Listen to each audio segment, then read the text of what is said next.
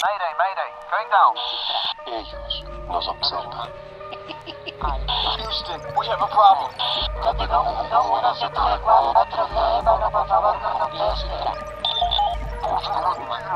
Archivos Enigma, Honduras. Es hora de los archivos Enigma.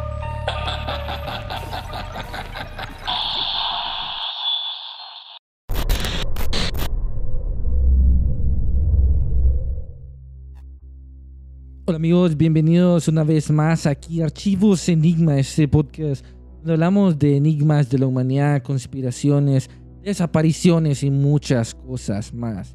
En este episodio, como van a ver, es un caso muy interesante. De hecho, este año se cumple 40 años de su desaparición y para este tema tan interesante eh, nos trajimos de vuelta desde la dimensión desconocida de los backrooms. Allá nos fuimos a pelear con todos los monstruos para traer el gran Juan. Juan Barona, bienvenido aquí a Archivos Enigma. ¿Cómo está? Bienvenido desde el episodio de los aliens con Roswell que estuvimos. Mucha gente te pidió de vuelta y aquí estamos. Muchas gracias, Jean-Pierre. Es un gusto estar nuevamente con ustedes y una fascinación. Lo digo así en el buen sentido. Este tema en sí para mí es muy especial. Agradezco la invitación porque este tipo de desapariciones involucra cosas grandes, cosas que están más allá de nuestro alcance y que de alguna forma, pues todos queremos la verdad. Queremos saber qué pasó. ¿Por qué hay este tipo de personajes, estas instituciones involucradas en el desaparecimiento de esta niña, por así decirlo? Sí, ahora no sabemos eh, si está viva o no con tanta información que tenemos. Y eh, em, para aterrizar, amigos, eh, tenemos el caso de Manuela Orlandi. Manuela Orlandi. Emanuel Orlandi, que tal vez mucha gente eh, ha escuchado en otros podcasts o ha visto el documental o, o otro caso. Pero el caso de Manuel Orlandi es muy, muy interesante porque es la única vaticana que ha desaparecido y no la han encontrado según información, ¿verdad? Entonces, Juan, tenemos mucha información, pero antes de entrar a materia, em, ¿cuáles son? Porque hay muchas teorías, porque Manuel Orlandi a los 15 años desaparece, pero ¿qué crees que, que vamos a descubrir en este episodio? ¿Qué crees que la gente va, va a encontrar de toda esta información? Eh, correcto, Jean-Pierre. Creo que mm, es espeluznante en el sentido de que una de las teorías que tiene más fuerza en este caso es la pedofilia. Y cuando hablamos de menores ya es un tema que da mucho que decir. Este, los que somos padres de familia y tenemos hijos, eh, sabemos este tipo de cosas. No queremos que le ocurra a nadie. Eh, El tratar con menores siempre es un tema sumamente delicado. Y como padre de familia que soy, creo que mm, la protección a nuestros hijos es vital. Hay que, hay que hablarles, hay que decirles que tengan mucho cuidado porque estas redes Eh, siempre están.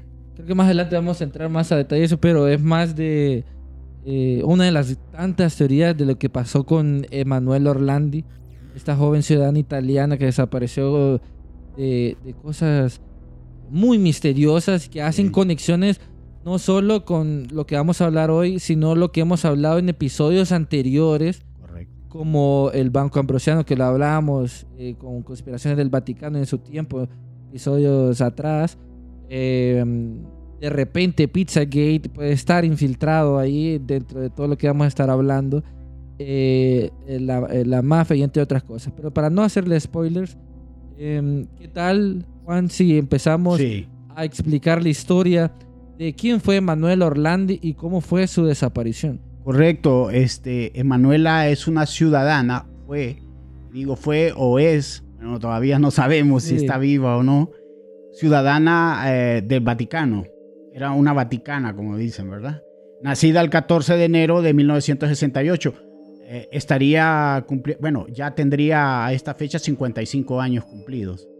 Ella es eh, la cuarta hija de cinco hermanos de la familia Orlandi, de eh, Hércole Orlandi y María Pesano, que son sus papás. También está eh, Pietro o Pedro ¿verdad? Orlandi, Español, que tiene, en este caso ustedes se van a dar cuenta que Pietro es el hermano que más ha sufrido, digo yo, aparte de la mamá, por este caso. Y, y ya les vamos a contar por qué ha sufrido tanto Pietro por su hermana desaparecida. Está Federica también y Cristina, entre otros, ¿verdad? De los, de los, De los Orlandi, de los, los hermanos. Orlandi, que es una familia muy unida, que se gana el, o tienen el privilegio de vivir en el Vaticano gracias al abuelo de estos, mm, de, de, de- de Emanuela, porque él, eh, él- él- él trabajó muchos años atrás en el Vaticano y por el servicio que prestó tanto tiempo, es que a él le brindan una vivienda, Una ciudadina. una ciudadanía prácticamente, porque el Vaticano es un estado, es un país, eh, ¿verdad? Tiene su propia autonomía, entonces le brindan la oportunidad una vivienda y ellos radican ahí y luego ¿verdad? nacen eh, todos los demás familiares. Entonces, esto se lo gana el abuelo, luego el papá eh, y luego los hijos que tenían nacionalidad eh, vaticana, ¿verdad? Eh, Lo terrible de esto es que eh, Emanuela, con 15 años, una chica muy inteligente, muy aplicada, sin tener muchos conocimientos del mundo exterior. ¿verdad? Eh, tiene que salir en algún momento, la escuela, los amigos. Ella eh, cumple esas funciones de todo adolescente.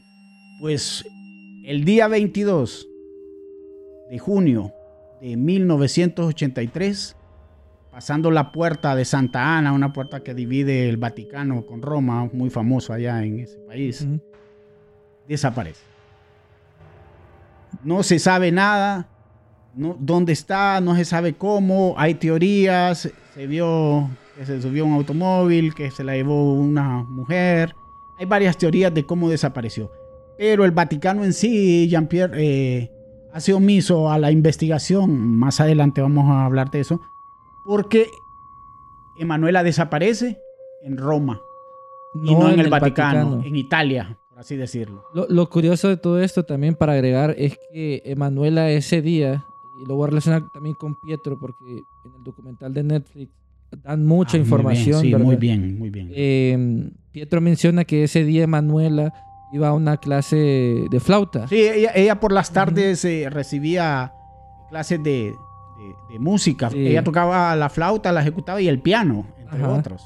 Entonces es Pietro Orlandi, eh, el hermano mayor, eh, no va con, con Emanuela a dejarla. Entonces creo que ahí también va ese detalle que, pucha, ¿por qué no fui, verdad? Correcto. ¿Y sabe por qué no fue? Porque tenía hueva. No, algo terrible. Ajá. Porque tenía una novia. Ah, y quería estar con la novia y no con la hermana y no la fue a dejar ese día. Pero también cosas. ahí está el dato curioso, o sea, la va a dejar, eh, no la va a dejar, pero Emanuela va a su clase normal, Normal. Eh, esta clase de flauta que está en las afueras del Vaticano, Sí. eh, Cuatro kilómetros fuera, sí, del que Vaticano. se llama está. la Escuela de Música di Santa Cecilia, eh, que era Sí. una prestigiosa institución de música ubicada en Roma, Italia. Eh, Emanuela va a sus clases, todo normal. Al salir, aquí empieza lo curioso, porque Sí. venimos con una cronología importante. Emanuela habla a la casa Sí, y menciona, sí, mamá, eh, aquí un señor me está ofreciendo dinero Sí. para que yo volantee cosas de Avon sí. eh, y que me va a dar buen dinero y que son cuántas horas, entonces eh, no sé si le estaba diciendo que si podía hacerlo o no, o, o lo estaba confirmando, ¿verdad? sí, Entonces, esa fue la última vez que saben de ella claro. y la política del Vaticano es que a cierta hora se cierran las puertas, o sea, la- las puertas para entrar al Vaticano. Eh, Emanuela no regresa. Eh, la- toda la familia regresa y empiezan a preguntar si ya ha regresado Emanuela Sí. no ha regresado, pasan las horas, ya es de noche, se empiezan a preocupar eh, los padres de qué es eh, todo lo que está pasando. Y ahí es donde empiezan la alerta. Y sale un tío de Manuela que estaba en el Vaticano, ve, afuera, en Roma, no me acuerdo dónde, y empieza a buscarla, no la encuentra. Y hacen la llamada a, a la policía. Sí, correcto. Eh, la llamada de Sí, como tres, cuatro horas después que no llegaba, hacen esta llamada, pero la policía le dice, no le podemos ayudar porque usted sabe, los jóvenes, ¿verdad? Luego regresan y para que se tome como desaparecida una persona, tiene que transcurrir X tiempo, en este caso dicen 24 horas.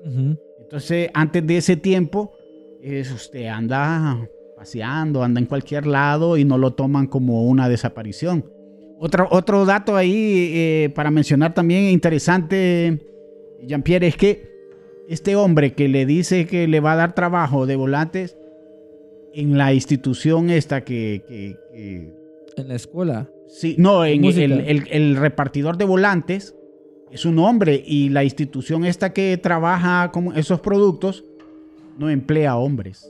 Mm, dato interesante. Desde fíjate. ahí ya había algo sospechoso, pero muchas veces ignoramos este tipo de cosas, ¿verdad? Por ejemplo, no 83, sabemos, sí, era el eh, 83, ella no tenía ningún conocimiento del mundo exterior. sí. Muchas veces el aislarnos, ¿verdad? O, no tener conocimiento de lo que nos rodea, no- nos desfavorece. En este caso ella, si hubiera sabido, por ejemplo, de que los hombres no actúan en, en estos tipos de productos, ella dice, yo no me monto.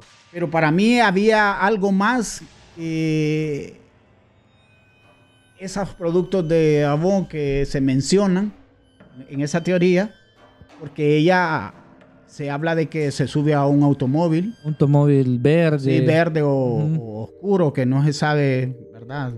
Eh, las características, pero para mí, que eh, por muy inocente que sea una persona, eh, montarse a un automóvil con un desconocido Eh, no tiene mucho sentido. Yo creo que ella sabía, eh, Jean-Pierre, que, que la persona con la que estaba yéndose era conocida. Era alguien conocida que le dijo, mira, te esperan en tal lado, vámonos. Eh, esa es mi forma de pensar. Yo creo que ella conocía a este hombre que le dijo, subámonos al carro, que también lo acompañaba una mujer. Ujú. Supuestamente que más adelante esta mujer, vamos a saber quién era en, en una de las teorías Y que se maneja. Lo interesante de todo eso es que después de esa llamada, Orlandi desaparece, no hay nada, no hay información. Y eh, la familia Orlandi eh, procede a una segunda etapa. O sea, la policía ya no me hizo caso. No aparece el siguiente día. eh, abren los portones, no pasa nada.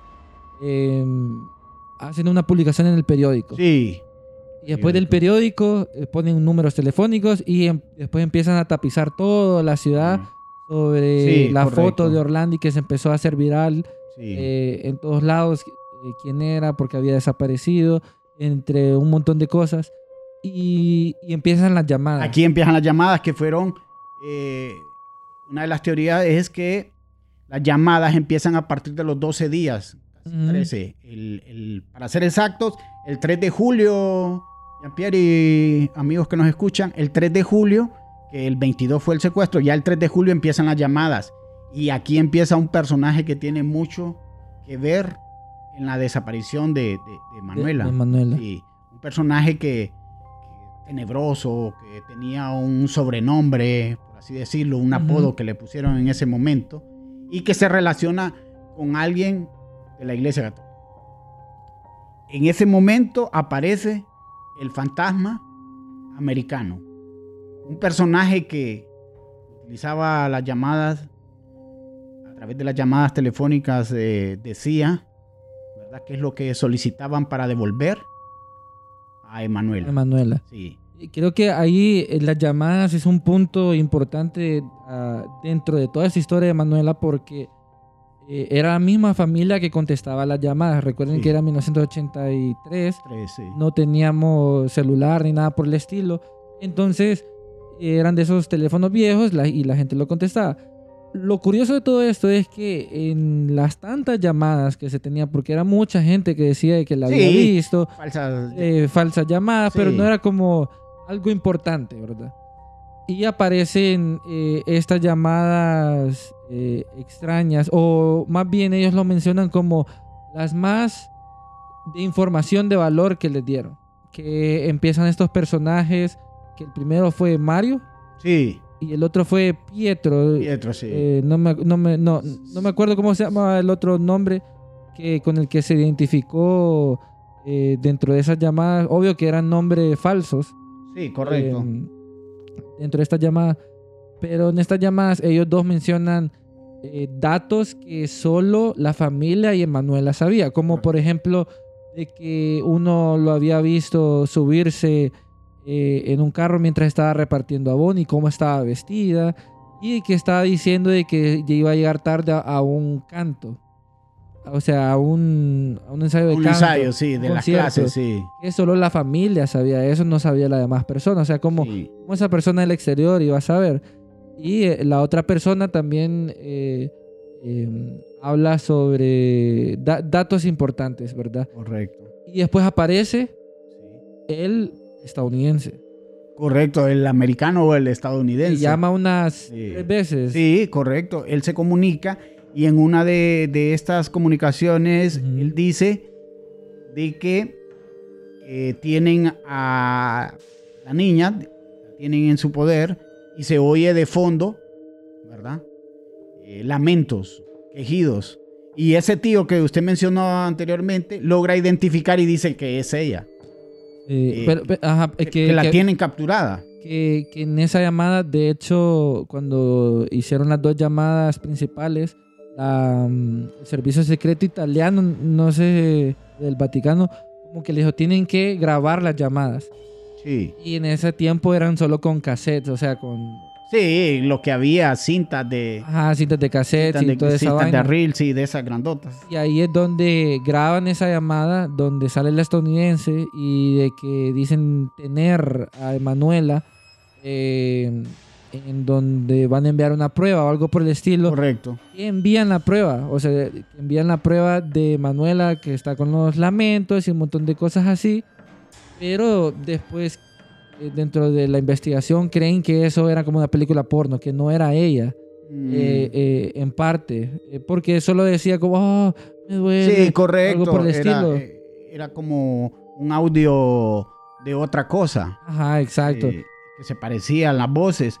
Eh, pero toma notoriedad de este americano fantasma, como le decían, porque manda en una caja, en uno de- de- de sus pruebas, manda el bolso con el que ella andaba el día de la desaparición. Entonces le toman, le toman más importancia.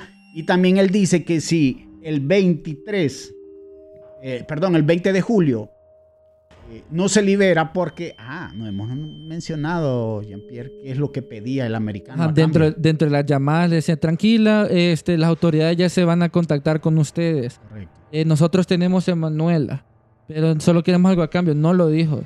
Después vuelve a llamar y, di- y dicen, eh, él, él dice, tenemos a Emanuela, ella está viva. Pero si no liberan Sí. a, ¿cómo es que se llama? Mehmet Ali Akna. Agna. Aka. Aka es el, el- el que en 1981 el turco que dispara al Papa Juan Pa- San Juan Pablo II en 1981 el atentado, cuatro disparos que, que- que ninguno fue mortal y que el Papa sobrevivió a ese atentado y que estaba ya tenía eh, dos años de estar encarcelado, piden a cambio la liberación de él. Entonces lo relacionan al terrorismo internacional. Y ahí es donde empieza todo el, el rollo. Ahí viene un gran rollo, ahí viene un gran rollo porque también relacionan, eh, aparte del terrorismo, a la mafia que en ese momento en Italia era el pan de cada día. Eh, 70 y 80 eh, la mafia italiana comandada por un personaje que toma tanta notoriedad también en este caso, el jefe de la mafia, Enrico, Enrico de Pedis, un mafioso muy conocido que es el fundador prácticamente de la, la mafia eh, esta de que en, en su momento se llamó la mafia de la de la Magliana, La la Magliana. Magliana que era el nombre de, de- de esta mafia. Este, este personaje toma tanta notoriedad porque se decía que él era un emisario. ¿De quién? Esa es la gran pregunta. ¿Quién lo mandaba a decir o quién lo mandó a secuestrar? Porque en una de las teorías se maneja que él fue junto a una mujer, que más adelante también la vamos a mencionar, los que secuestraron y tuvieron que ver con la desaparición de ella. Entonces, un mafioso. Ya aquí estamos hablando de mafia. Estamos hablando de mafia. terrorismo también. Y el americano este fantasma que mencionamos, que una de las teorías dice que era un obispo. Un obispo que tuvo mucho que ver con el banco ¿Cómo se llama? del Vaticano. Sí, Paul Marcinkus. Que era el- la mano derecha del Pablo, eh, Juan Pablo II. Correcto. Y que tuvo mucho que ver con un supuesto escándalo financiero con el banco ambrosiano, este banco famoso del Vaticano, por el lavado de dinero que en su momento eh, depositaba la mafia italiana. Ese era el banco que ellos elegían para depositar su dinero. Para, para, todo, para todas las cosas raras. Exacto, todo lo que hacían con sobornos, con secuestros, con asesinatos, lo depositaban en este banco del Vaticano. Imagínese Y- usted qué terrible. Y ahí es donde hacemos la conexión con otros episodios. Pero antes de entrar a ese, a ese agujero de, de Sí. conejo que tenemos ahí, eh, como que nos está tentando, amigos, prepárense, siéntense.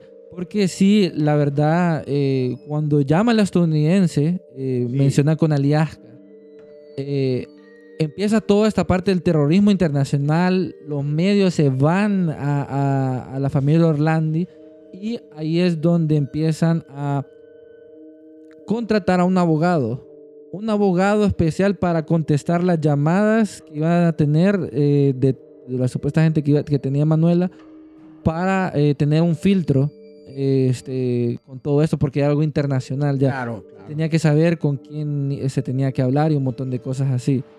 Este estadounidense, eh, un poquito más adelante vamos a aclarar que hay algo muy interesante detrás de todo esto porque hizo varias llamadas y dentro de una investigación que se hizo porque hay un eh, hay un hombre que salió a, a relucir y empezó a decir de que él era como el, el creador maquiavélico de la desaparición de Orlandi.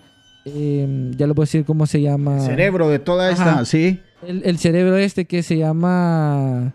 Eh, ¿Cómo es que se llama? Petri, algo así, Petri, ya les voy a decir cómo se llama. Mario Fabri. El hombre que afirmaba ser el estadounidense eh, en relación con el caso de, de Manuela.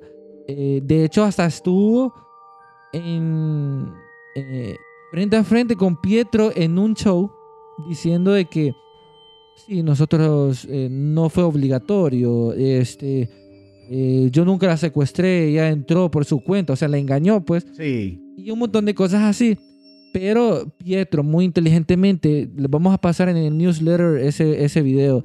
eh, dice, ajá, dame entonces lo que dijiste, el único dato que nadie sabía sobre eh, Emanuela, algo que le había pasado en su muñeca, y él no supo responder. Entonces empieza mucho la investigación sobre esto, que supuestamente Mario Fabri, que su verdadero nombre es Enrico Riggi, eh, era un total farsante. Era, Sí. Eran muy cuestionadas todo lo que él mencionaba, de que estaba eh, conectado con un, eh, un grupo secreto dentro del Vaticano y Ah. otras cosas así que, que querían... Quería notoriedad prácticamente. Notoriedad. Él lo que quería era sus cinco minutos de fama, como dicen. Exacto. Sí. Vamos a entrar más a profundidad de eso, pero ahí es donde empieza todo este eh, revoltijo, por así decirlo, de información que hay dentro de este caso. Lo curioso es que después de las llamadas se iban dejando como pruebas, como que iban a tener Emanuela, les dejaban cassettes donde Sí. ella estaba gimiendo o algo por el estilo. Después cheques o cosas así donde ella decía que, que era con su letra. eh, pero según la investigación, esa letra no estaba bajo estrés, entonces era falsificada. Correcto. Em, Muchas llamadas también, eh, Jean-Pierre, eh, fueron internacionales. Óigame, se registraban llamadas de Rusia, de Filipinas, de países eh, completamente nada que ver. nada pues. que ver. Entonces, eh, fueron rastreadas estas llamadas, algunas de ellas. Y se, uno bueno, se daba cuenta de que esto era falso, ¿verdad? Esto era para también eh, Llamar desviar, la atención. sí, o llamar la atención, o desviar el caso, ¿verdad? O se contrataban personas que, que llamaran para desviar la atención. Mire, todo esto era algo estratégico. Sí. para tener en ese momento, ¿verdad? De, eh, la atención y tener eh, eh, descontrolada a la policía, no saber eh, de dónde, quién era realmente cada, cada llamada que, que se registraba.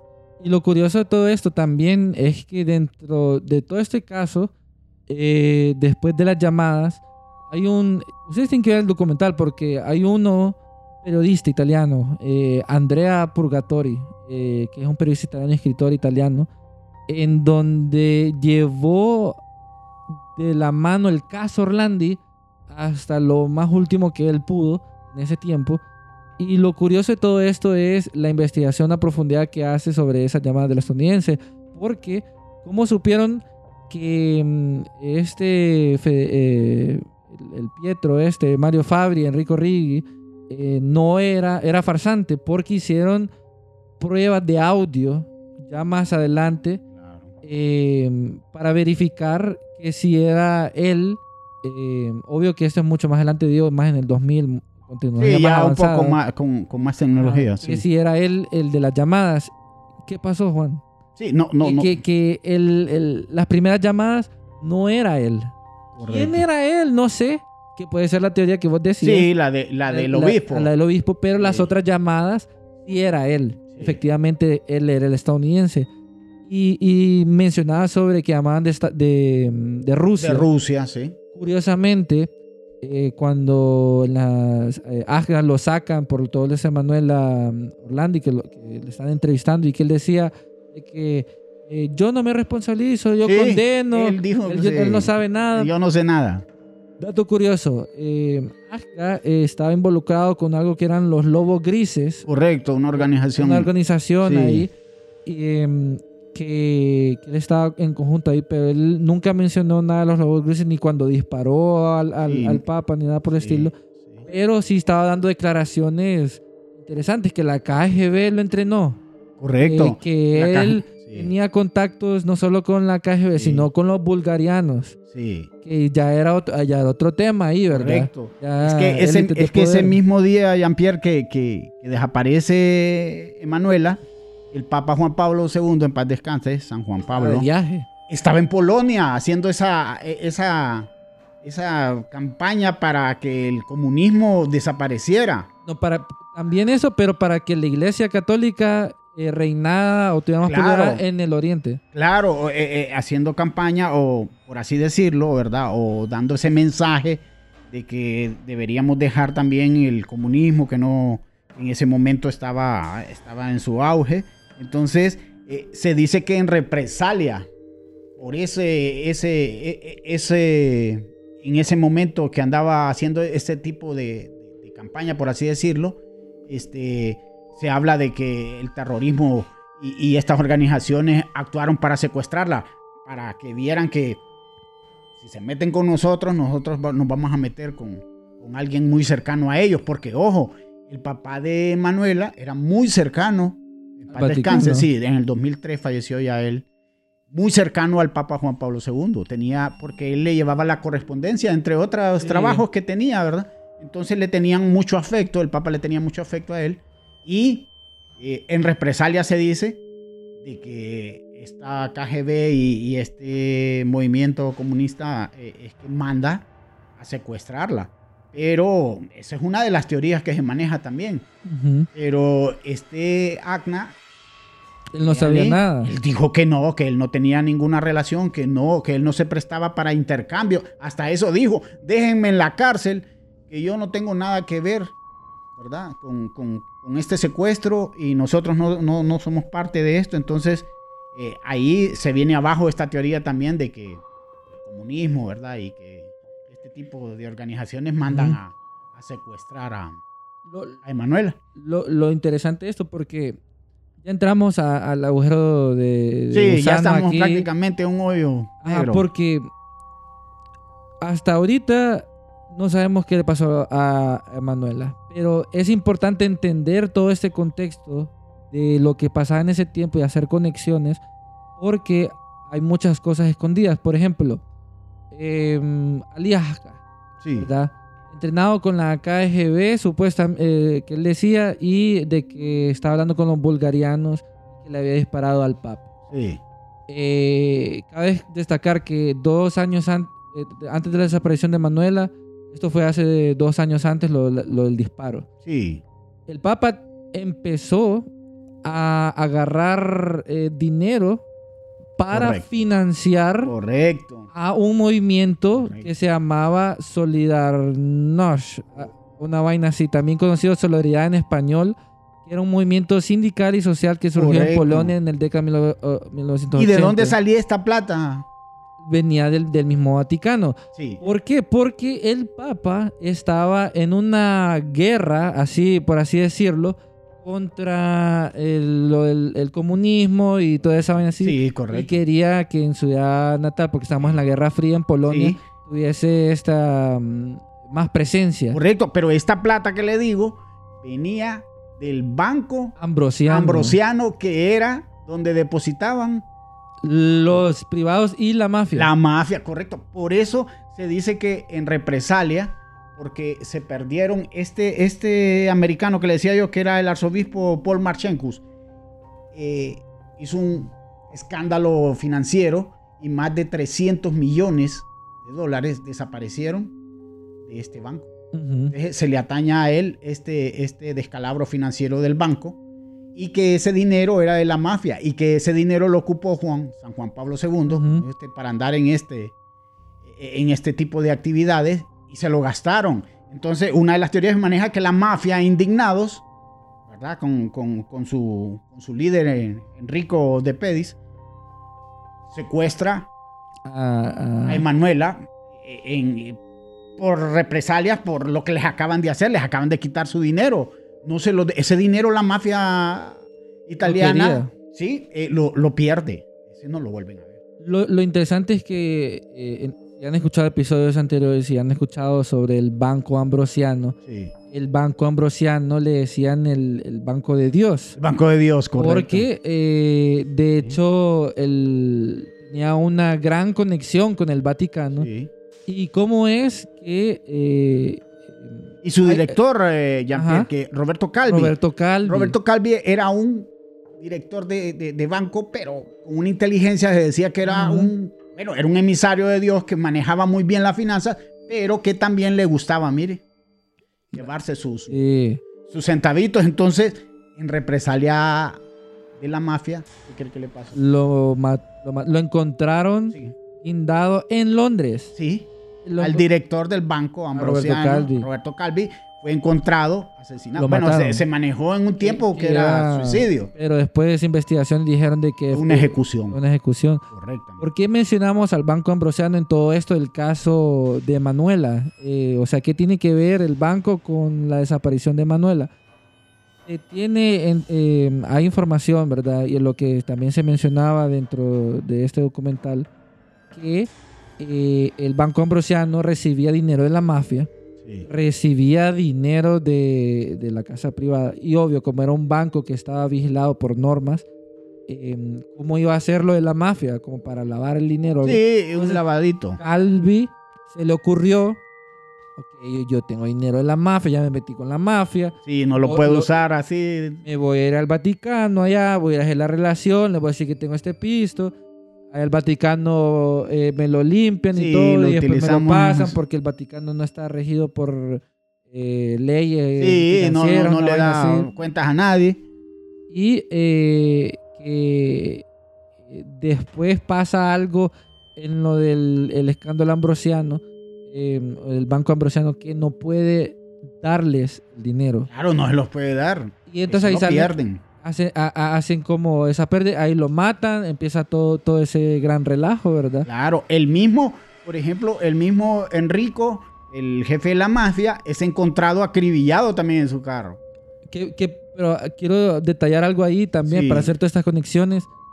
1980 empieza el caso Ambrosiano. 1980, o no me acuerdo, en 79. eh, 70 sí, 79, 80. Cuando, no, eh, no, cuando disparan al, al Papa. 81. Ah, 1981. caso, caso Ambrosiano, 80. Sí, 79, Al pa- 80, sí. Al, al Papa, 81. 81. Sí. Emanuel Orlandi, 83. 83. Sí. O sea, hay, hay cierta conexión, hay que, hay que entender eso. Y mm, Y entonces está esa teoría 1. Miremos Sí. la teoría 1. La mafia está Sí. por un medio presionando al Papa eh, que le está diciendo, ustedes me deben, tienen mi dinero, dénmelo. Sí, devuélvanlo. ¡Pum! Ambrosiano. Sí, sí, o sea, que eh, la, la teoría de, de- de la mafia y del terrorismo eh, tiene más fuerza la teoría de la mafia. Eh, Sí. perdón, la del, del, del- ¿Cómo se llama? Del, de la mafia, sí, perdón, de la mafia, porque se le debía esta plata. Y no eran centavos, eran millones Eran millones. más de 100 millones, más de 200 millones. Y y en, en los 80, imagine usted, 200, 300 millones al, al- convertidos en la actualidad, ¿cuánto sería en la actualidad? va? 300 millones, serían más de mil millones, por decirle algo, que se le está debiendo y no se los dan porque son mafiosos y nosotros nos quedamos con él y no se lo podemos devolver a la mafia porque ¿qué va a pasar? ¿Qué dirán? Entonces vea cómo se pierde esta cantidad de dinero. Óigame, yo siendo jefe de la mafia también eh, no puedo quedarme brazos cruzados porque mis demás compañeros Se ven afectados. se ven afectados. ¿Y cómo quedo yo? Como un inepto. Lo que le pasó a Enrico, que fue brutalmente... Hagamos esa conexión porque la, ya metimos el banco, eh, Sí. la mafia, el Vaticano, la Sí. financiación a ese grupo con el Papa. Exacto. ¿Qué Ya más tenemos, falta? ya tenemos esa parte. Ahora aterricemos y hablamos sobre el, eh, la parte soviética y, Sí. y eso, y la Comunismo, estadounidense. cualquier cosa. que la estadounidense era supuestamente falso y, y otras cosas ahí. Ahora, hablemos, porque esto fue en el 83. Años después aparece un personaje que eh, le puede dar, le da la vuelta a esta historia, que es la amante. Sí, la amante que tiene. de- que ya les habíamos Enrico dicho. Sí, sí. Es eh, la, la señorita Sabrina Minardi, que era en ese momento la amante, porque Enrico era casado y era la amante de, de- de Enrico. Y ella tiene una participación que muchos dicen, ¿verdad? quería notoriedad también, pero ella en su momento dijo, yo estuve cuando nos llevamos a Emanuela. Yo la subí al carro. Yo era la mujer que acompañaba a aquel señor que daba hojas volantes de abón. Yo era esa acompañante, entre otras, ¿verdad? Porque se supone que era otra mujer también misteriosa que está por ahí también. Eh, pero ella dice en una entrevista que da de que ella es esa mujer que le dice a, Ema- a Emanuela, vámonos. Y ella participó directamente, dice, en el secuestro y aparte en el asesinato. Porque dice que la mataron. Entre otras cosas. Ahí, ahí, ahí está algo interesante que a través del tiempo se van descubriendo más cosas. Eh, Minardi, que es una mujer ahorita gorda y, Sí, sí. y un montón de cosas así, hace su declaración. En su declaración menciona que está con Enrico, Sí, que se iban a ver y todo. Y, mm, y se sube eh, Manuela y todo esto. Pero el punto ahí donde dice, sí, yo me acuerdo, la fuimos a dejar a esta chica, no decía nada, la fuimos a dejar a una casa. ajá, también eso. eh, con una mujer que le iba a cuidar y Sí. todo. Yo me quedé ahí también. Manuela la dejaron encerrada en su lugar. Eh, ella la cuidaba, dice. Ella, Sí. eh, la mujer la cuidaba, le daba ropa, comida y todo, pero se escuchaba que ella lloraba, ella lloraba pobrecita, bla, bla, bla. Sí, sí. Minardi menciona que sí estuvo en contacto con ella. Sí, hasta dijo que la había, bueno, que había estado. Eh, ajá, que había estado con ella. Y aquí el dato, el dato curioso, Juan, que eh, porque en lo personal no había, vi- no había escuchado que la habían matado o algo por el estilo. sí, sí, ella dijo. Pero eh, menciona Minardi en su confesión, en, ese, en este documental, que em, le dicen, ok, tienes que dejar a esta muchacha en tal lado, como en una gasolinera ahí cerca del Vaticano, va a acercar un carro del Vaticano y vos se la vas a dar. Una vaina, algo, algo por el estilo. Solo le, le había dicho, vos le vas a entregar a esta muchacha. Sí, Ella hizo caso, va con la muchacha, conversa con ella, le dice, ¿cómo te llamas? No le dice nada, está en silencio, no sé por qué. Se estaciona, pasa un carro del Vaticano, ella dice, sí, entra un carro negro, se sale un hombre con bata negra, sí. eh, no sé cómo le dicen a esos de, de bata negra, Sí, eh, podría ser un religioso. Ajá, era, era un Eh, el- religioso. El, el Vaticano. cleriman, entre otras cosas, se maneja Ajá, el, atuendo, el atuendo que utilizan. Ujú. Sí. Y ella se lleva a la muchacha. Eh, de ahí no supe más de eso. Ella le reclama a Enrico que en qué, en qué rayos la había metido. Y la frase clave que es, eh, eh, questo es un gioco potere. Esto es un juego de, de poder. ¿verdad? Entonces quedó como pensando en eso. Sí. Un juego de poder, o sea, ¿Dónde estoy? ¿Qué estoy haciendo? ¿Qué- ajá, qué- exacto. ¿Dónde vine a caer? Y esa confesión le da la vuelta a la historia. Entonces, eh, porque Enrico, Enrico eh, se sabe que está involucrado en un montón de cosas. Sí, Sí. Ella da información que fueron a una casa sí. eh, que tenía como, eh, que era de la mafia en su tiempo, que tenía como varios cuartos subterráneos. hasta sótano, sí. Ajá, la, la policía va y confirma que todo lo que dijo ella de los lugares fue real. Pero no se encuentra nada ahí. Ni Na- siquiera nada de Arnaldi. restos. Sí, hay, hay otra mm, versión, también otra teoría que eh, fotógrafo de profesión, no recuerdo el nombre, el fotógrafo, eh, que en ese tiempo era mafioso y él se dedicó a la fotografía tiempo después, también sale a decir que él fue cómplice, que él vio e- e- este, este fotógrafo, ustedes lo pueden buscar, eh, está relacionado con actos de terrorismo y se le achaca a él que mató a un hijo de un presidente uruguayo.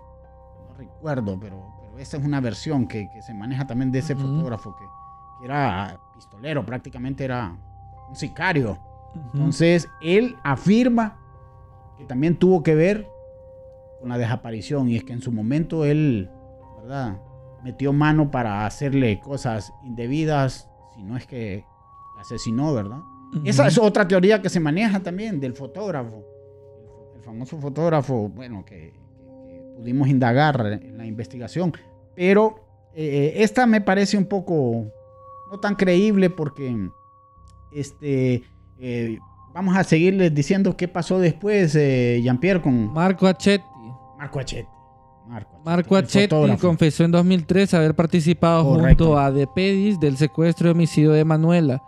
Su versión coincidió con la de Minardi. El hombre también formó parte de los secuestros y fue Correcto. detenido a reiteradas oportunidades. Sí, bueno, esta es otra teoría que se maneja, que él era, un, en su momento era un hombre malo, por así decirlo, un hombre que a usted no le, tenía contemplación, sea hombre, mujer, niño, era un sicario, un asesino, por así decirlo, y que tuvo que ver eh, con ese secuestro. Este también, él, él también en su momento, eh, Jean-Pierre dijo que, Que había que matado había a- matado a a, José Garramón, el hijo de 12 años del embajador uruguayo. a un embajador, sí, embajador de Uruguay. Italia ocurrió en 1983. Bueno, para que vea usted, este tipo no era una perita en dulce.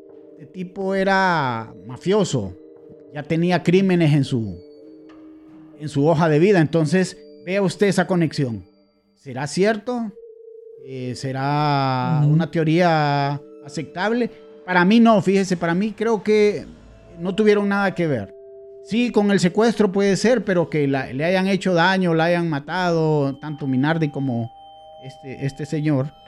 eh, me parece que sí hicieron algo, pero ahí no queda todo este asunto. Porque ahora podemos, no sé si le parece a usted, hablar de otros personajes que llegan en este secuestro o en esta desaparición, que es la Iglesia Católica. Sí, ahí empieza eh, Eh, un tema difícil. más profundo y de todo esto sobre eh, por qué la desaparición de Manuel Orlando. O sea, hemos dicho todo el, el montón de teorías, pero no hemos hasta ahorita encontrado el por qué la Correcto. desaparición. Teoría 1. mafia eh, queriendo hacer presión Sí, con... que toma eh, cierta relevancia. Ajá, exacto, pero hay un montón de teorías, ¿verdad? Eh, Sobre eso. Pero después, dentro de la investigación y de todo este documental también, que lo pueden encontrar en Netflix también, Sí, muy Eh, recomendado, sí. se menciona que dentro de la desaparición de Manuel Orlando y dentro de un montón de cosas, todo, si se fijan, todas las conexiones van hacia el Vaticano. Ujú. Eh, ¿Por qué decimos, bueno, y una de las conexiones más es Minardi diciendo que le había entregado a este sacerdote que era Sí, correcto, porque él era emisario, él era un peón de un líder de la Iglesia Católica, supuestamente, ¿verdad? Una de las teorías que se maneja es que él era el encargado, o sea, a él se le dio esa misión, y la alguien- mandó a traer. exacto, de alguien superior que está muy ligado al Vaticano. Todas estas teorías, es muy interesante lo que usted dijo, que todas estas teorías llevan siempre al Vaticano. al Vaticano. Y aquí empieza lo que mencionábamos al inicio. Teoría de explotación Correcto. sexual Ahí viene de la- Manuel Orlandi y de todo lo que estaba pasando alrededor. ¿Por qué decimos eso? Y no lo decimos porque, porque es teoría, porque si no hay confesiones Oh, de, varios, de varias cosas y muchas teorías. Por ejemplo, en el documental eh, se menciona anónimamente una mujer que dice ser la mejor amiga de Manuela en ese tiempo. Y antes que desapareciera, eh, Manuela le mencionó que eh, ella estaba siendo acosada o molestada. molestada, sí. en- eh, se entiende que es sexualmente por alguien eh, en los jardines del Vaticano, Sí. pero que era muy importante y era muy cercano al Papa Juan Pablo II en ese Correcto, tiempo. Ahí es eh, esa, ese pequeño detalle, Sí, toma Hace- una hace- relevancia. Mucho después, pero hace una conexión Sí. muy interesante porque eh, podemos hacer esta conexión. Posiblemente el Vaticano se dio cuenta de que alguien importante estaba haciendo una cosa sexual a uno de los Orlandi. Por ende, eh, contrató a la mafia. No, la mafia se dio cuenta de esto y agarró a Emanuela Orlandi como parte de chantaje, como para algo de lo que pasó en el Banco Ambrosiano. Pisto, Claro. no los vamos a matar, Sí, pero les vamos a cubrir eso. Hicieron algún trato que no sabemos qué. Esa es mi teoría. sí. Y ahí donde le entregan a Emanuel Orlandi. Aquí viene otra, otra teoría también, ¿verdad? Que en el 2012, el exorcista del Vaticano, Gabriele Sí. publicó un libro donde afirmó que se organizaban fiestas en las cuales estaba involucrado como reclutador de muchachas, también un gendarme de, de la Santa Sede. Él cree que Manuela fue víctima de eso y sostuvo que sospecha que se trató de un caso de explotación sexual Sí, con el consciente homicidio poco después de la desaparición y ocultamiento del cadáver. correcto. Otro dato también importante, este, eh, bueno, el eh, que dice, a ver, el diciembre de 2022 el periodista italiano Alessandro Ambrosini publicó una grabación exclusiva de Marcelo Neroni, un hombre afiliado a De Pedis y de la banda Magliana, quien dio a entender que Manuel Orlandi fue secuestrado por De Pedis, coincidiendo con lo que dijo Sí, Minardi, correcto. sí. a pedido de alguien dentro del Vaticano Alguien muy poderoso. eh, con- este, con mucho conexión con- sí. la entrega a, a- a este hombre extraño que Minardi no sabía, con el fin de encubrir un escándalo sexual que involucró a figuras importantes del, del Vaticano. Sí. Y después empezaron a buscar a Neroni para interrogarlo. Esa es Claro. una de las teorías. Creo yo que esa es una de las... Hay, hay un montón de cosas, pero creo yo que esa es como una de las más... eh, están apuntando a un montón de cosas más. Claro. Pero aquí viene, Juan, aquí viene lo más interesante. O sea, ya vemos todas esas teorías. Pero para reforzar todo esto, salen los el, el leak de los Vaticanos. El, cuando salieron los documentos desclasificados del Vaticano, eh, se menciona que sale un documento de Manuel Orlandi, supuestamente. Bueno, no supuestamente, se, se se- se habla sobre gastos eh, dentro Ah, un presupuesto Sí, para, había un para- presupuesto para una persona. para una persona mujer. Y ajá, entonces aquí empieza, eh, que salen un, sale un documento, de hecho, eh, varios gastos. Gastos no solo como de, de meses, sino de como de 15 Claro, años. 15 años de 1983 a 1997. 89. Sí, 89. sí, que eh, implica medio millón de dólares para gastos, lo que usted acaba de mencionar de una mujer que se encuentra en el Reino Unido, en Londres, llámelo, En Londres. Eh, Gran Bretaña, en cualquier lugar de Inglaterra, hay una mujer que está siendo mantenida o está siendo sostenida, por así decirlo, ¿verdad? Por, Aquí, le pagan todos los Ajá. gastos para su y aquí eh, el- alimentación. este periodista, eh, por ejemplo, en la familia Orlandi eh, pide que en 2017 se reabra el caso. El periodista Emiliano Fittipaldi eh, publica el libro de investigación Client Postori donde asegura todo esto. Y eh, ahí dice que se pagaron cua- 483 millones de liras para mantener alejada a domicilio a la ciudadana Emanuela Orlandi, presuntamente en Londres. Sí, 15 años, donde le pagan comida, donde le pagan un montón de cosas. sí. Según él y lo que él investiga es que encuentra que el- la información, porque hay, hay un, hay- en- dentro de los gastos hay un último gasto que dice como que traer un cuerpo, algo de traer un Mm. cuerpo. Entonces él concluye que Manuela murió y que la Sí. están trayendo, ¿verdad? Sí, claro. ¿Y de dónde lo están trayendo? Entonces encuentra el lugar de donde lo están trayendo y es en una casa eh, solo de mujeres que está asociada al Vaticano, no me acuerdo ahorita el nombre, pero que ahí vivió Emanuela, como Sí, sí. en un convento. Sí, se, algo así se manejó, eso le iba a decir, se manejó, estuvo en un convento en Italia, ahí cerca, ¿verdad? Donde solo habían ocho, ocho religiosas y se dijo que ahí estaba Emanuela. También se manejó que ella estaba en un manicomio, que murió en un manicomio, ¿verdad? Entre otras teorías, eh, estas son las que se manejan de dónde estuvo. Eh, también se, se llegaban cartas a la familia Orlandi, le- a- en especial a, Pietro, que Pietro es el, que siempre sigue investigando. Él dice que no va a morir eh, sin antes saber dónde está su hermana. Él, él se ha movilizado y, ha, eh, porque, por ejemplo, el Papa Francisco eh, le dé le dé momentos para platicar y que le, le diga dónde, dónde la tienen, porque otra de las cosas que se maneja es que Pietro este, acusó, bueno, no acusó, él asegura de que el Papa Francisco y antes del Papa Francisco, el Papa, el San Juan Pablo II, sabían o saben dónde está ella. Siempre, bueno, eh, eh, Pietro acusó eh, en su momento al, al Papa Juan Pablo II de pedofilia. Una cosa terrible porque en esos momentos el Papa era una figura Importante. súper importante. Era el Papa, bueno, es el Papa en la actualidad más querido, el que la gente lo recuerda más con, con más cariño. El Papa viajero le decían el, el peregrino de la paz, entre otras cosas. Entonces, este tipo de acusaciones lo, lo ponía mal. Y le voy a decir por qué lo acusaba este Pietro Ajá. porque ya se había descubierto años anteriores en los 70 una red pedofilia, un sacerdote pedófilo, que no voy a decir nombre, que fue acusado de dañar más de 40 niños. Imagínese usted. Entonces, es esto, esto se ocultó. ¿Cuál es el nombre, supuestamente? No, no se lo voy a decir el nombre porque este, es una cosa delicada. Ustedes lo pueden investigar si quieren. Clasificado. Sí, es clasificado. Entonces, eh, todavía está vivo. Este sacerdote. ¿sí?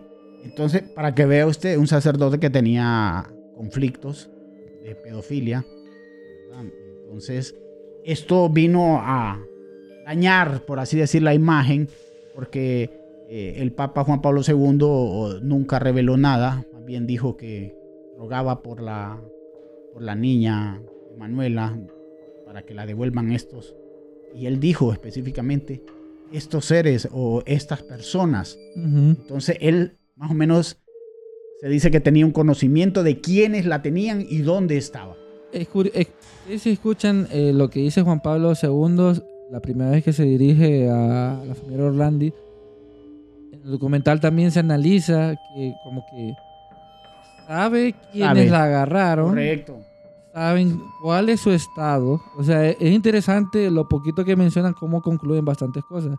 Sí. Lo otro curioso es que eh, toda esta conexión de que hemos visto de Manuel Orlandi, todo indica al Vaticano. Correcto. Lo interesante también de esto es que después, años después, eh, el eh, Pietro Orlandi se encuentra con el Papa Francisco, donde empieza una interacción y Pietro menciona sobre Orlandi, pero Papa Francisco ta- eh, con No, tajante le tajante dice. le dice, Manuela está en el cielo. en el cielo. Dos veces. Sí. Y él quedó así como... eh, Para mí eso-. Eso ya es una señal de que ya murió. Sí, Y coincide con los gastos correcto. que eh, este periodista afirma Sí. eh, tener que la, la han traído. Sí, Solo, solo para agregar un poquito más, Juan, a todo esto, eh, ya tenemos los gastos, ya tenemos lo del Papa, están las aperturas de las tumbas en el Vaticano. correcto. Correcto. En 2019, la familia Orlandi recibió una carta anónima con una foto en la estatua del cemento teutónico del Vaticano. La Santa Sede autorizó la apertura de Sí. las tumbas La tumba las del ángel. princesas Sí. Sofía de Hohenge-Warenburg, Sí. Warnstein, llamada Alemana, Tumba del Ángel, y este, Carlota 2019. Federica. Yo recuerdo ese, ese dato porque estaba trabajando en una institución de la iglesia y recuerdo que se mencionó eso en el 2019. Sí. para ser exacto. Ahí, eh, eh, la tumba del ángel, destaparon las cámaras y todo, fue una cosa... Nunca se había destapado nada en sí, el estaba Vaticano. todo- todos estamos, es como cuando eligen al Papa, que todos estamos Sí. expectantes, ¿va? Y no se encontró absolutamente No nada. había ni los cuerpos de las princesas ni nada, pero ¿qué encontraron? Encontraron una recámara eh, vacía, Sí. de unos no sé cuántos metros. Eh, esto es bien interesante. Ahora, ¿cómo haces toda esta conexión y por qué el Vaticano, digo yo, que está involucrado o sabe, mejor dicho, no involucrado, sabe toda la información que nos hace falta en ese gran ro- rompecabezas? Es que se menciona también dentro del documental eh, que el mero día que Manuela desaparece reciben una llamada diciendo que tienen a Manuela eh, Orlandi antes que la familia llame a la policía. Correcto. O sea, desde ese tiempo se supone que el Vaticano ya sabía que Emanuela Orlandi estaba desaparecida o que la habían secuestrado y entre un montón de cosas. Sí. Eso es lo que se menciona también en el documental y da hincapié o da estos como em, pistas que el Vaticano ya sabía todo. Correcto, correcto. El Yo documental nunca participó, todos lo niegan. Obvio, el Vaticano es Sí. neutro y tiene información de todo el mundo. sí. Pero es algo curioso porque usualmente cuando hay una llamada eh, de secuestro, llaman para decir, tenemos a tal persona, danos tal cosa. Sí. No lo llaman Orlandi, sino el Vaticano. Se entiende que Directamente es con el sí. algo directo con Sí, el Vaticano. Eh, eh, en enero reciente de este año 2023 se reabrió el caso. ¿Y qué cree? Han encontrado pistas nuevas que no quieren o no van a publicar por el momento, se dice, para no entorpecer la labor de, de, de- de- de búsqueda, ¿va? Que- para que no, no darle aviso a cierto tipo de, de- de individuos o llámelo personas o lo que sea, institución, eh, no quieren decir, pero se abrió el caso nuevamente en enero de este año 2023 que estamos y se han encontrado supuestamente nuevas pistas de este caso y que van a ser reveladas eh, en los próximos meses, por así decirlo. Pero a mí me parece que no es la época y no es el momento porque hasta para eso, Jean-Pierre y oyentes, eh, hay momentos. Mire qué terrible. A usted no le dicen un secreto eh, de trascendencia cuando se quiere. Es cuando se les conviene. O, o sea, cuando les conviene, cuando no hay un... Como son como cartas de... Uno tiene ahí, ah, tengo información. lo Exacto, sí, pero ahorita no porque Jean-Pierre está distraído, está en otra cosa, no lo vamos a, no se las vamos a revelar. Entonces, hasta en eso siento de que se ha manipulado la información y de que es cuando, es como la NASA cuando saca documentos, saca lo que a ellos les conviene. Ujú. No lo saca todo, nunca los han sacado todos los documentos ni la información eh, completa. Sí, estas instituciones así se manejan. Entonces, creo que en este 2023 podemos mm, aún saber algo más de este caso, pero que todavía para mí no se va a revelar qué pasó. No, creo que más un encubrimiento y más todo lo del caso Ambrosiano y la financiación eh, Mm. de- del grupo, porque en el documental lo mencionan, va. No sé cuántos millones eh, supuestamente el, el- el Papa estaba financiando. Sale lo de Marco Achetti que el, el periodista Andrea lo descarta por un montón de cosas. Que dice él de que también estuvo involucrado en el caso de Mirela Gregori, que esa fue una muchacha que 45 días antes de la desaparición de Manuela también desaparece en la ciudad de Roma. La joven quinceañera eh, Gregori. Este Achetti, que es un. eh, que dice que él fue el, el que orquestó todo.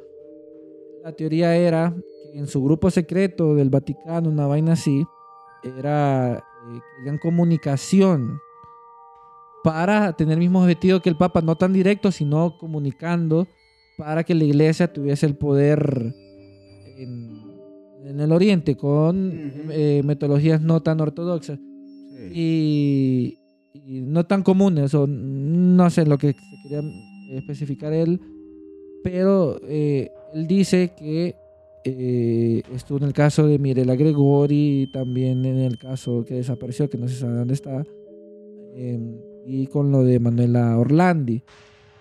Hay un, como dicen, eh, está combinado arroz con mango, eh, hay un montón de información combinada todo alrededor del caso de Manuela Orlandi, con lo que pasaba en el exterior también, porque hay que tomar en contexto todo. Sí. Pero si hay algo importante ahí con las declaraciones de Minardi, la declaración en el libro del exorcista. Ah, sí, Gabriel. El Eh, padre que murió, él, él ya murió, el eh, sacerdote. Gabriel Amor, mu- él, él- él- él murió en el 2016. el 16 de septiembre de 2016. Sí, y él, o sea, no pudo presentar esas pruebas ah, tajantes, ¿verdad? Pero él murió diciendo de esta explotación y que se hacían en, en- en el Vaticano, en, en lugares subterráneos, se hacían este tipo de exorcismo. fiestas o no, fiestas y celebraciones eh, sexuales, Orgías sexuales. orgías sexuales con, con el clero. que, que no lo tengan tan descabellado, que aquí en Honduras Ah, no. hay ese tipo de cosas de la élite, ¿verdad? No- Sí, no sí. Hay, hasta pero lugares donde hacen ese tipo de, de, de- de rituales, por así decirlo. ¿Tuviste alguien conocido Sí, que- que, te correcto. mencionó que participó en esas cosas? Sí, participó y este, él que es una persona con mentalidad abierta, se escandalizó. Dijo que era algo nunca antes, ni por broma se lo había imaginado. Ajá. En un lugar exclusivo de la capital, donde el dinero es el que manda y donde se impone y donde las celebridades, por así decirlo, a la gente de mucho poder en el país, hace este tipo de, rituales, porque son prácticamente rituales. Eso fue hace, hace, Hace años, ya Sí. años. Bueno, eh, se descubrió también en un edificio eh, de aquí de, creo que es en el Congreso, de aquí de nuestra Honduras, que, tiene un sótano y ahí se hacían unas fiestas la hora No, de... no me, no me Sí, sabía ese eso. es un caso bien, bien sonado también, que se hacían fiestas con, con mujeres Ajá. a horas laborables, es decir, eh, un martes en la tarde, un miércoles a mediodía. Ajá. Se hacían este tipo de fiestas en un sótano que tiene este edificio y que era un desmadre, al igual que estos ritos que se hacen en colonias exclusivas de la capital. Sí, creo que ese es un tema a considerar como curioso de todo lo que hemos hecho de, Manuel Orlandi. Sí. Pero creo que para mm, ir concluyendo, Juan, porque este es un tema interesante. 2023, el Papa Juan Pablo II, eh, no, eh, Francisco, vuelve a mencionar públicamente Sí. eh, sobre el caso Orlandi. A destacar que lo volvieron a abrir después de, gracias al, al documental que sacó Netflix, vuelve a abrirse.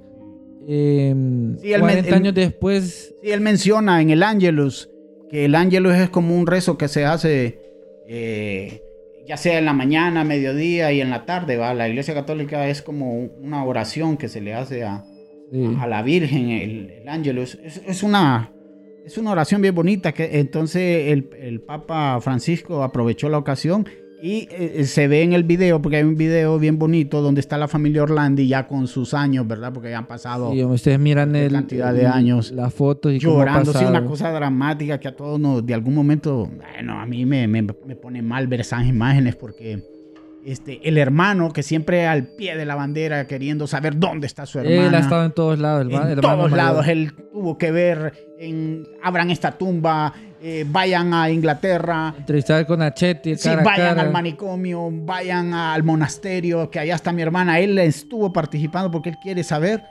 dónde está su hermana y dice que no va a morir hasta que aparezca y la que él la va a ver. madre ya murió sin saber la sí, verdad. sin saber el papá en el 2003, el papá que se quedó siempre con ese dolor en el corazón, ¿verdad? De ver a, a su hija que más allá de que pasen estas cosas, Jean-Pierre, era una niña, 15 años. una niña inocente. Por mucho que usted quiera decirle, ¿verdad? Que tal vez ella accedió porque es bien fácil decir, eh, no, si ella, ella, ella dio el visto bueno, ella quería. No, es una niña y mientras sea una niña que no tiene mucha conciencia de lo que es, todavía está en formación, no se le puede dar responsabilidades de decir yo acepté, yo quise. Es una niña en formación. Ella es inocente, más allá de toda eh, todo cuestionamiento. Porque los niños eh, son inocentes.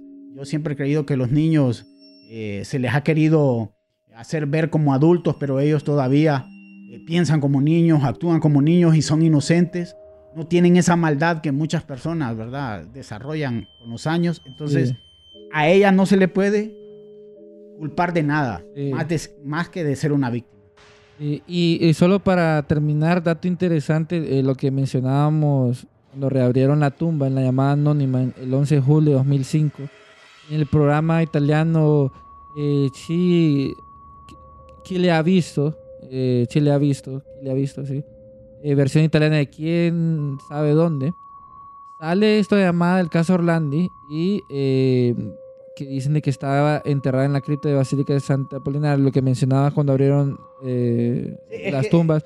Pero aquí está em, en la llamada anónima en 2005, menciona y, eh, y dice y sugiere que investigaran el favor que De Pedis le hizo al cardenal Poletti, dando a entender que ese era el motivo de su entierro en la basílica y el motivo de la desaparición de Orlandi.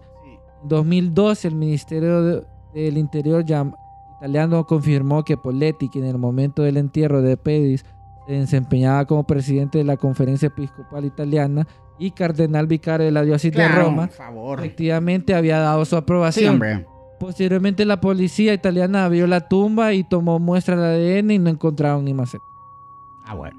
Entonces, hay mucha información. Todo esto, Sí, eh, eh, sí. documentos, links, hemos Sí. encontrado fotos, videos y un montón de cosas más que, que también dice, porque hasta Minardi dice que involucró a Paul Marcinkus, Sí, Eh, en- es el obispo que Ajá. era el director Él- del banco. que también dice que le pidió a De Pedis mil millones de liras Sí. y un montón de cosas más. Todo eso también se lo vamos a estar compartiendo en nuestro newsletter de Archivos Enigma y también en nuestra página web y en nuestras redes sociales de Archivos Enigma. Eh, recuerden que toda la información se la vamos a dejar en la descripción. Pero este es un caso muy interesante que hay que investigar más. Tienen que ver ese documental. Pero eh, Sí, es muy es- recomendable. es, eh, eh, todo, toda esta información tal vez abruma o tal vez no, lo llama la interes- eh, eh, le llama la atención toda esta información. Yo creo que Juan ha sido un episodio muy muy bueno, el tiempo se ha ido volando Interesantísimo. y, y sé que hay mucha más información. Correcto. para Y, compartir. y- y si usted eh, tiene inclinaciones por la Iglesia Católica, o sea, es religioso, eh, este tipo de casos no tiene por qué hacerlo se eh, sentir mal, sí. Investigue, averigüe. esta- estas cosas están ahí. Usted las puede investigar. No es que eh, Venimos a atacar venimos a inventar o a, a estar, a- sí, atacando a la Iglesia Católica. No. Si, si yo fui partidario, o sea, a mí me gusta mucho la Iglesia Católica y yo voy a misa, me gusta disfrutar, estar en misa, pero hay cosas que hay que denunciar. Y si está involucrado eh, el clero, gente que participa en la iglesia, hay que denunciar también igual. No hay por qué ser cómplice, porque el problema es que cuando son autoridades eh, no les dicen nada. no se les dice por temor, ¿verdad? Ser marginado, o por ser eh, separado, o porque no lo tomen en cuenta, pero no, estas cosas las ve Dios, como dice, porque uno es a Dios a quien sirve, no a, no a personas. Entonces, para mí, eh, yo para ir terminando también, eh, Jean-Pierre, creo que mi teoría es que ella falleció. Sí. Yo creo que está muerta. Eh, no sé dónde, no sé cómo, no me atrevo a decir eh, quién o cómo, pero para mí ella ya falleció, lo que decía el Papa, que ella ya está en, Está en el cielo. Dos veces Sí, sí, para mí también creo que ya falleció. Creo que eh, le hicieron un daño terrible Sí. y, y- y ella ya descansa en paz. Para mí, ¿verdad? Ojalá que así sea, digo, por el sufrimiento, ¿verdad? Y que aparezca sus restos, por así decirlo, porque la familia, esa es la esperanza de ellos. eh, poder eh, tener algo, Una respuesta. tener algo, sí, tener algo con que decir, bueno, yo ya me libero de esto. Imagínese a, a su hermano ¿no? y la familia morir y no poder saber el paradero. Entonces, eh, creo que está muerta para mí, que descanse en paz y, y esperemos que se siga mm, investigando qué fue lo que realmente le pasó a esta niña. Sí, y recuerden eh, que toda la información que damos aquí es para abrir su mente, Por supuesto. investigar, porque Sí. estos son temas interesantes.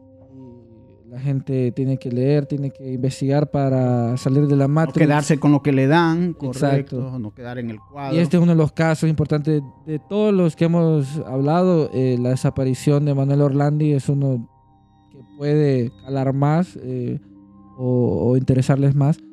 Pero gracias Juan por estar aquí en- nuevamente aquí en Archivos. Enigmo compartiendo toda esta información. Sabemos que vas a volver porque está lleno de enigmas. y de- Créanme, créanme que este tipo, de cosas. sí, este tipo de, de, de- de casos, este tipo de temas, este, no lo hago para eh, vanagloriarme o para resaltar, sino para dar esa información, porque es bonito y, y es muy importante saber este tipo de cosas, saber usted que- a qué se puede enfrentar, con quién puede estar, qué le puede suceder, qué cosas pueden pasar.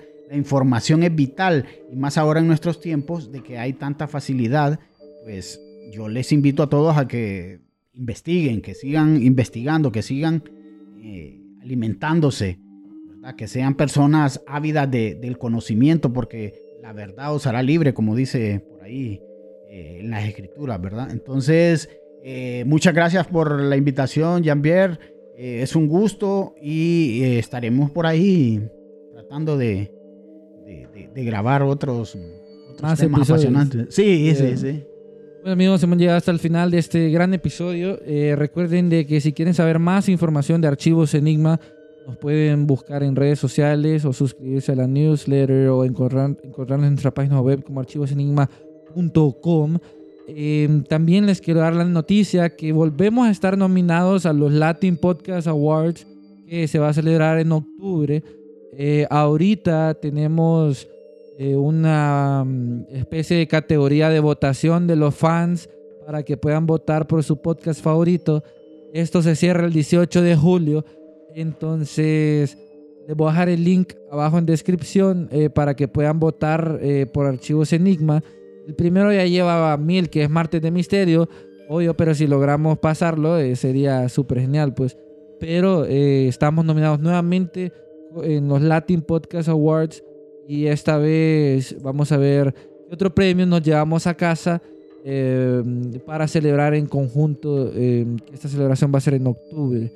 Em, también, eh, entre otras noticias, si ustedes tienen historias enigmáticas, raras que les han pasado o, o han tenido acontecimientos extraños, eh, andamos buscando historias para poder eh, contarlas dentro de nuestro formato cápsulas enigma. Entonces si tienen historias o algo por el estilo, nos pueden contactar en las redes sociales o pueden mandar su historia que puede ser escrita o en audio a través de nuestro correo archivasenigma.gmail.com donde vamos a estar recibiendo eh, sus solicitudes y también si quieren eh, compartir o, o- o- tal vez ayudarnos en la edición o algo por el estilo o colaborar con algún artículo que desean compartir a la comunidad también son bienvenidos y lo pueden solicitar a través de nuestras redes o en el mismo correo. Eh, estos han sido los anuncios de Archivos Enigma. Y recuerden que ya estamos casi al final de esta temporada de desapariciones misteriosas de, de casos extraños del mundo. Y mm, eh, coméntenos qué tal les pareció y todo, o qué otra temporada les gustaría saber, o qué temas en específico para que podamos aquí producirlos. Nos vemos a la próxima aquí en Archivos Enigma. Cambio y fuera.